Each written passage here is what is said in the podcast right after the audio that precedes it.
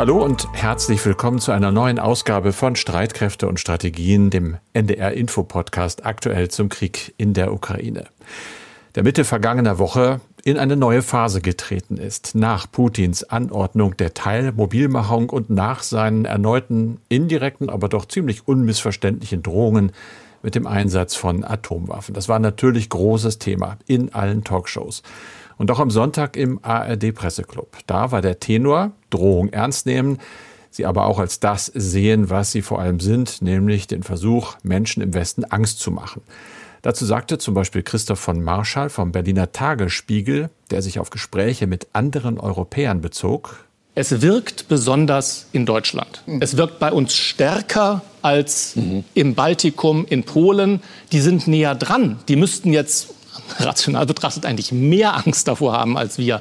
Aber sie haben einen anderen Umgang mit Russland. Da kann man den Deutschen nur sagen, wir sind nicht alleine. Ja, wir sind in einem Bündnis und wenn, ist das eine Drohung, die sich an dieses gesamte Bündnis richtet und da ist dieser Kanzlersatz nicht alleine. Das ist wichtig. Das geht nämlich in beide Richtungen.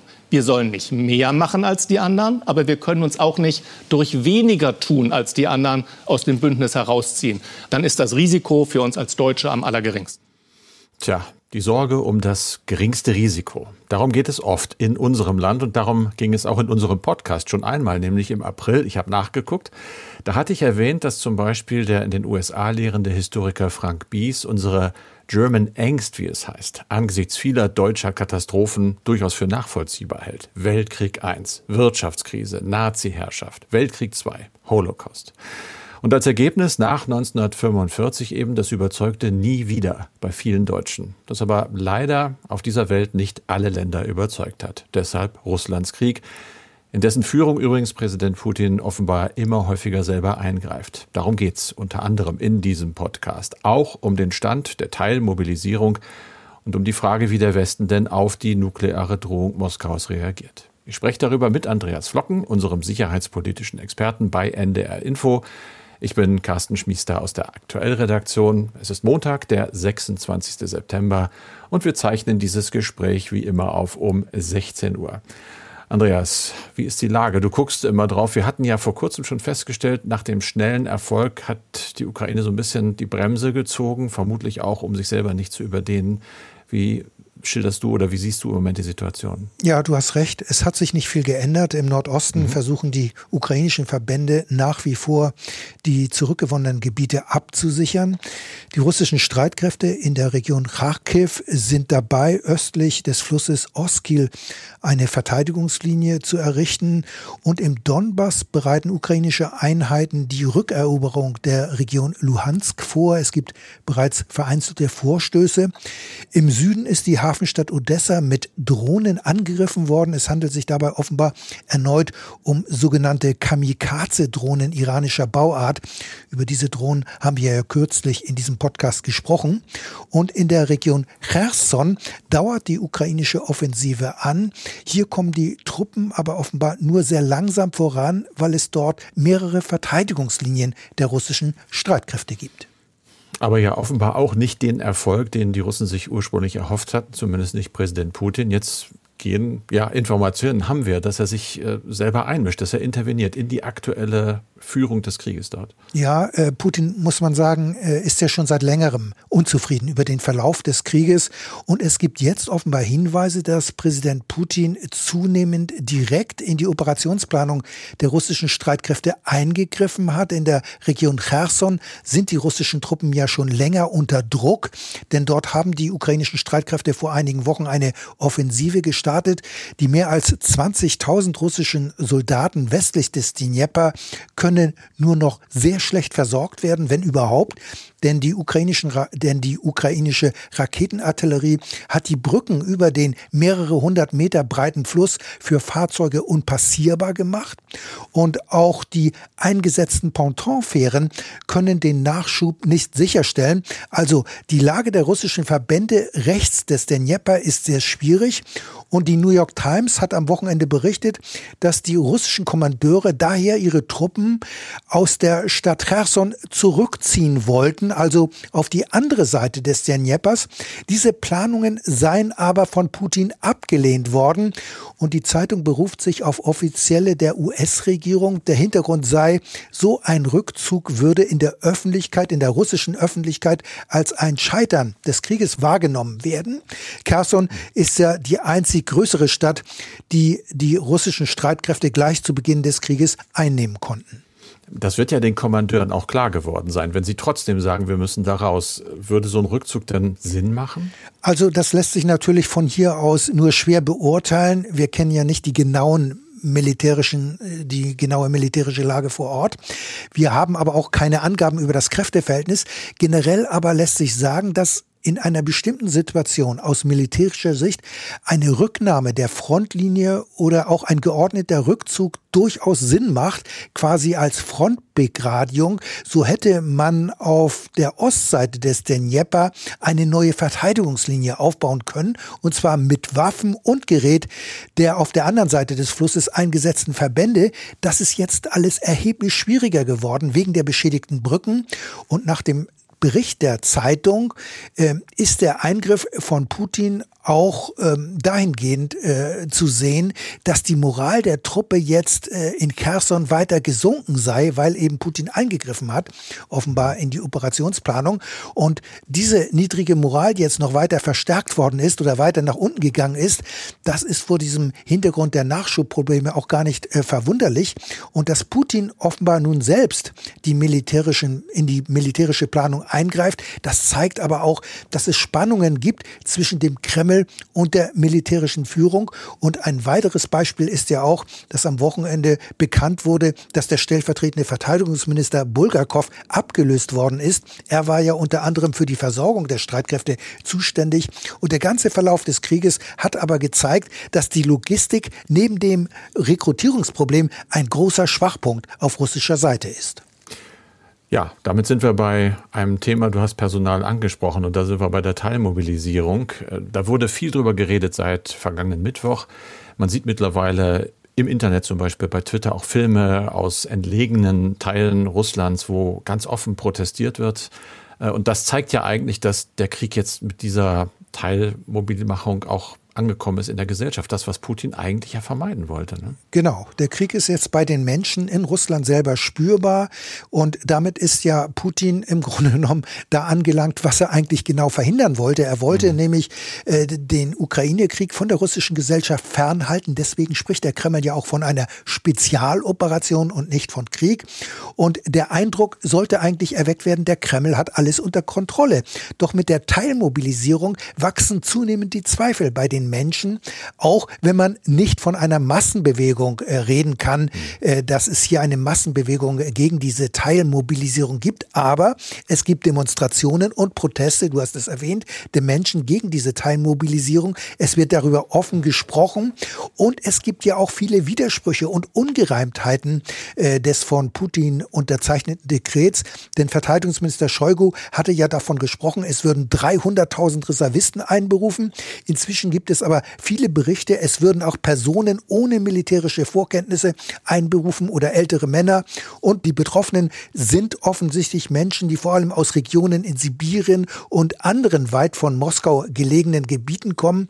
Es ist zudem wohl so, dass für die Umsetzung der Mobilisierung oder der Teilmobilisierung nicht das russische Verteidigungsministerium unmittelbar verantwortlich ist, sondern Offizielle vor Ort. Die Rede ist oft von Militärkommissaren, die aber aber nicht zu den Streitkräften selbst gehören.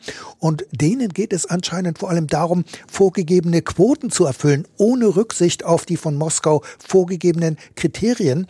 Und dass es zu diesen Unregelmäßigkeiten gekommen ist oder immer noch kommt, das wird sogar von einem Teil der kremlnahen russischen Medien inzwischen eingeräumt.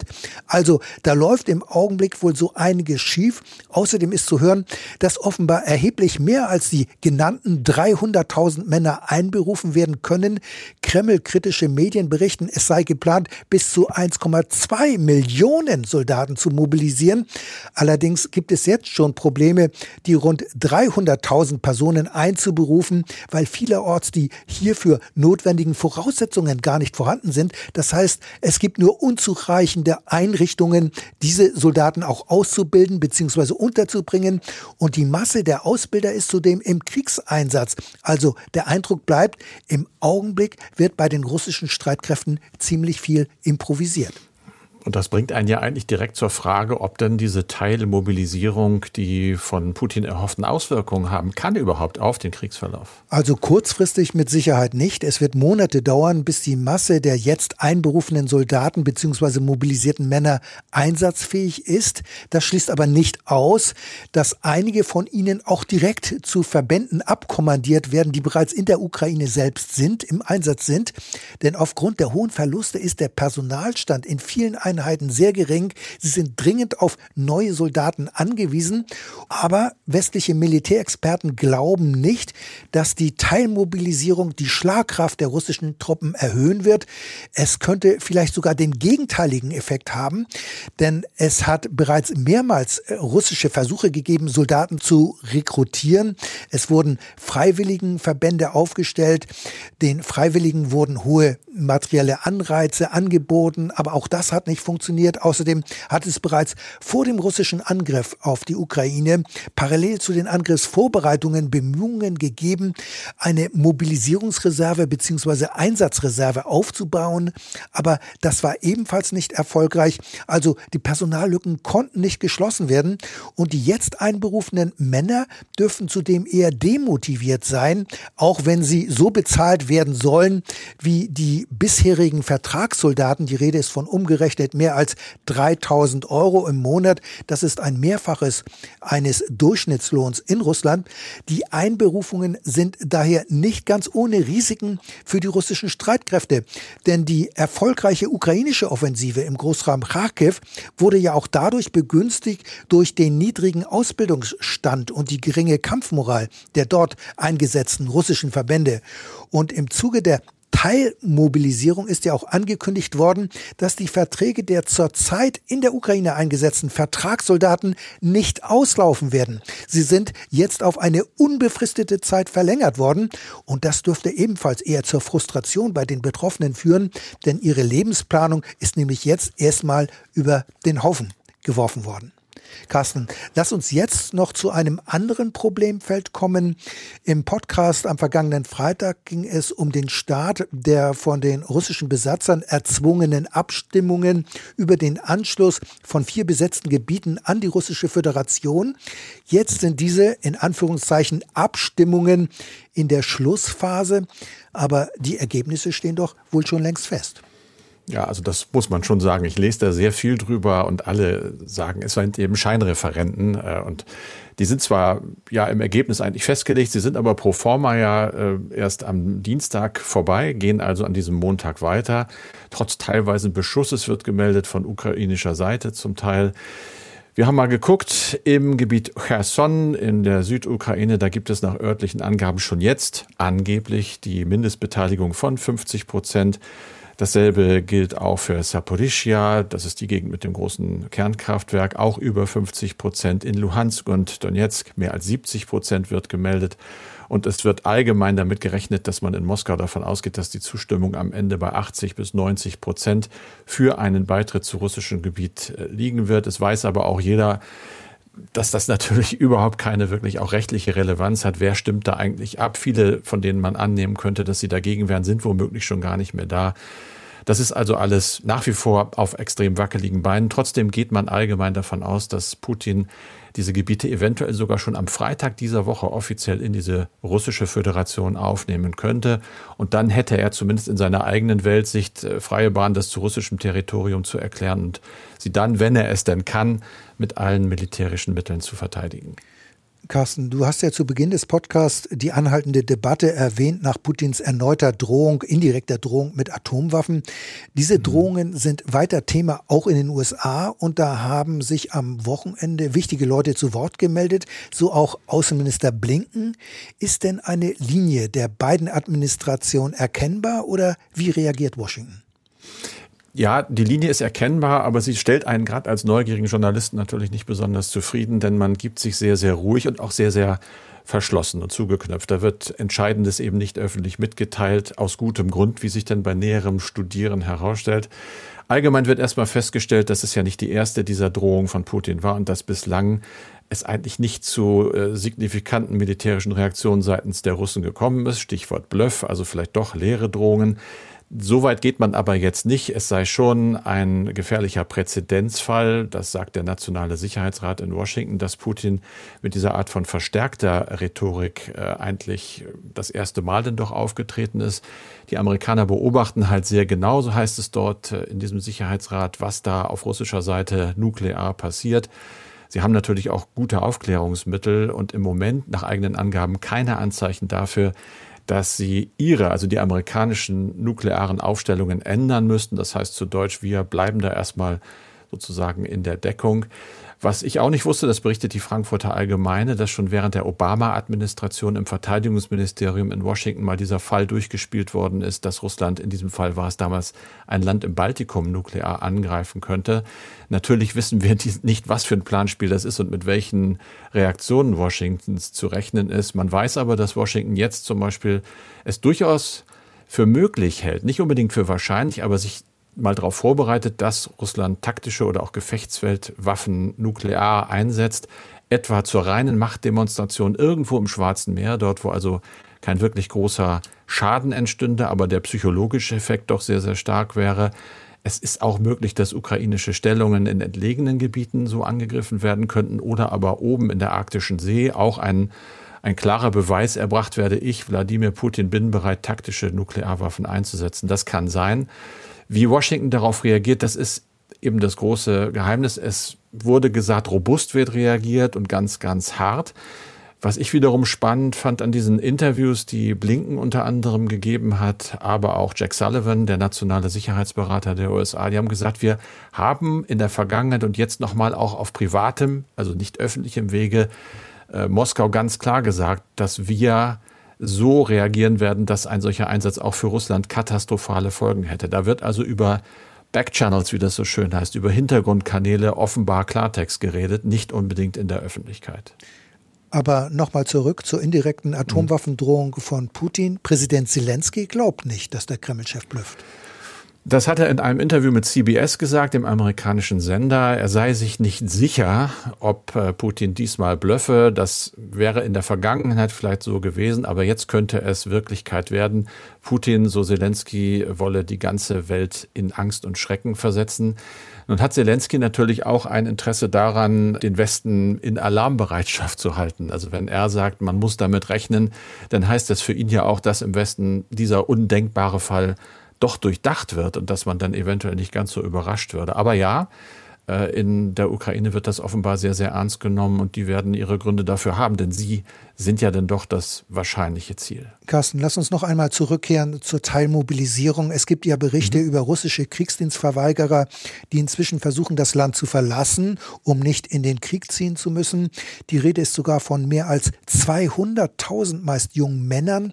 Allerdings lassen sich solche Zahlen ja nicht genau überprüfen.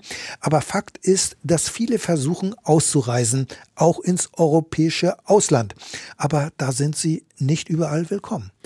Absolut nicht. Nein, die Europäische Union, wen wundert's, ist sich mal wieder nicht einig. Wie gehen wir denn mit diesen Leuten um, die in unsere Länder kommen? Äh, es sind an diesem Montag Beratungen gestartet worden in Brüssel mit den Botschaftern, die bei der EU akkreditiert sind. Die reden äh, alle 27 halt an der Zahl und versuchen dort Einigkeit herzustellen.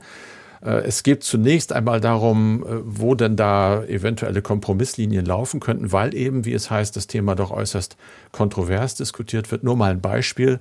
Polen zum Beispiel hat ganz klar gesagt, Russen, die vor einer möglichen Einberufung äh, fliehen wollen, sind bei uns nicht willkommen. Die werden wir nicht reinlassen, und zwar aus sicherheitspolitischer Sicht. Da fürchtet man nämlich, dass da ja auch durchaus Spione darunter sein könnten, als auch aus moralischer Sicht. Das hört man öfter im Osten Europas nach dem Motto, die sollen doch zu Hause bleiben und gegen Putin kämpfen und nicht einfach abhauen. Ich drücke das mal salopp aus. Äh, ähnlich wird das gesehen in Finnland zum Beispiel, aber natürlich auch in den baltischen Staaten. Da gibt es äh, keine Visa zunächst einmal für äh, Bürger der Russischen Föderation, die sich darauf berufen. Das ist ein ganz klares Votum eigentlich. Deutschland anderer Standpunkt ist der Meinung, die Regierung, ja, das ist ein Asylgrund, die Flucht vor einem Kriegseinsatz. Das wird äh, in Frankreich ähnlich gesehen. Auch der EU-Ratspräsident Michel hat sich dementsprechend geäußert. Da gibt es also Einigungsbedarf, grundsätzlich aber auch die Erkenntnis, dass russische Bürger, die vor dem Kriegsdienst fliehen, zunächst einmal einfach das Recht haben, an einer Außengrenze der Europäischen Union einen Antrag auf Asyl zu stellen. Und wie wir hören, passiert das zum Beispiel in Finnland auch schon hundertfach. Die Frage ist dann einfach, äh, wie gehen wir, wie gehen die Union, wie gehen auch die einzelnen Länder damit um? Da wird eine Linie gesucht, möglicherweise noch an diesem Montag gefunden, vielleicht aber auch nicht. Das Thema ist nämlich doch einigermaßen kontrovers. Andreas, zu den Mails. Wir haben eine bekommen von Hans-Günther Reichstein aus Bayreuth. Der schreibt, man ging bisher davon aus und bezieht sich da auf die Offensive der Ukrainer, dass ein Angreifer wohl mindestens die dreifache Überlegenheit haben müsste, um erfolgreich zu sein. Meine Frage, wie war das Verhältnis der Kräfte im Sechstagekrieg 1967? Das ist ja ein ganz anderer Krieg, aber inwieweit kann eine Überlegenheit der Waffensysteme die fehlenden Kampfeinheitsstärken kompensieren? Ja, also grundsätzlich gilt die Regel, dass ein Angreifer normalerweise mindestens eine dreifache Überlegenheit haben muss, um, um letztlich erfolgreich zu sein. Aber man sagt ja auch, Ausnahmen bestätigen die Regel. Und diesen Punkt macht äh, Hans-Günther Reichstein hier vollkommen zu Recht mit dem Verweis auf den Sechstagekrieg 1967. Dieser Krieg widerlegt nämlich die Regel von der dreifachen Überlegenheit, denn Israel war den arabischen Staaten quantitativ hoffnungslos unterlegen, hat aber letztlich doch die arabische Staatenallianz besiegt. Also Israel hatte erheblich weniger Soldaten, Kampfpanzer und Kampfflugzeuge. Trotzdem hat das kleine Israel damals den ganzen Sinai besetzt und den Golan, Ägypten, Jordanien und Syrien und die anderen arabischen Staaten, die Israel praktisch von der Landkarte tilgen wollten. Die Staaten wurden innerhalb weniger Tage militärisch besiegt.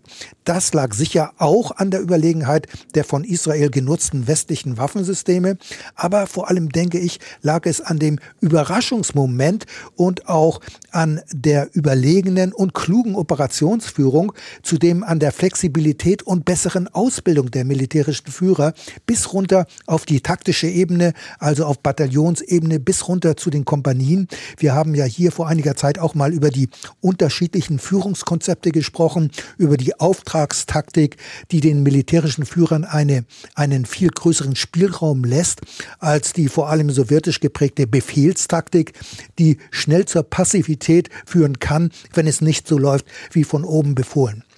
Also hierzu kam es eben 1967. Die Initiative lag damals bei den Israelis, denn der Sechstagekrieg war ein Präventivkrieg. Also Israel hat angegriffen, weil die Regierung davon ausgegangen ist, dass das Land schon demnächst selbst angegriffen werden würde. Und ein weiterer wichtiger Faktor war damals sicher auch die Motivation. Für Israel ging es um das Überleben. Und hier gibt es zweifellos Parallelen zum Ukraine-Krieg. Also ja. ein Angreifer muss nicht immer unbedingt eine mehrfache Überlegenheit haben, um erfolgreich zu sein. Zumindest nicht auf der ganzen Frontlinie. Das kann durchaus kompensiert werden durch andere Faktoren. Ich erinnere mich da jetzt, bei Twitter gab es ein Napoleon-Zitat, das hieß, wenn ich das so richtig zusammenkriege, im Krieg gewinnt Moral gegen Material im Verhältnis 1 zu 10. Also frei übersetzt, je, je mehr ein Verteidiger, meinetwegen auch ein Angreifer in Verdrückung ist und wirklich um alles fürchten muss und die Gegenseite eben nicht so motiviert ist, desto weniger wird rein materielle Überlegenheit wichtig. So verstehe ich dich da, ne? Ja, da hast du sicher recht. Ähm, da sind mehrere Faktoren, die zusammenkommen.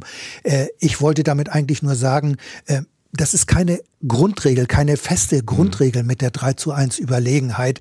Also es ist ja auch so, dass manchmal es sein kann, dass nur an einem bestimmten Gefechtsabschnitt eine äh, Überlegenheit da sein muss und nicht an der ganzen Frontlinie. Und so war das ja offenbar auch äh, im Nordosten äh, teilweise so. Und auch ganz wichtig ist das Überraschungsmoment. Also die 3 zu 1 Überlegenheit ist keine feste Grundregel, sondern nur ein Anhalt.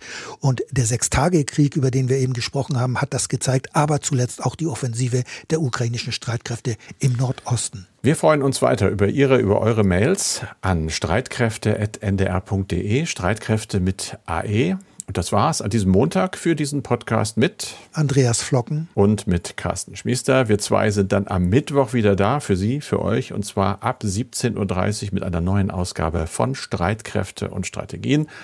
Und zum Ende, ja, fast wie immer schon noch ein Tipp äh, für die ARD Audiothek. Wir empfehlen jetzt mal die neue Folge des NDR Info Podcasts Coronavirus-Update. Wissensbooster für den Herbst heißt sie. Die Virologin Sandra Ziesek beantwortet dabei unter anderem die Frage, wer sich wann und mit welchem Impfstoff auffrischen sollte.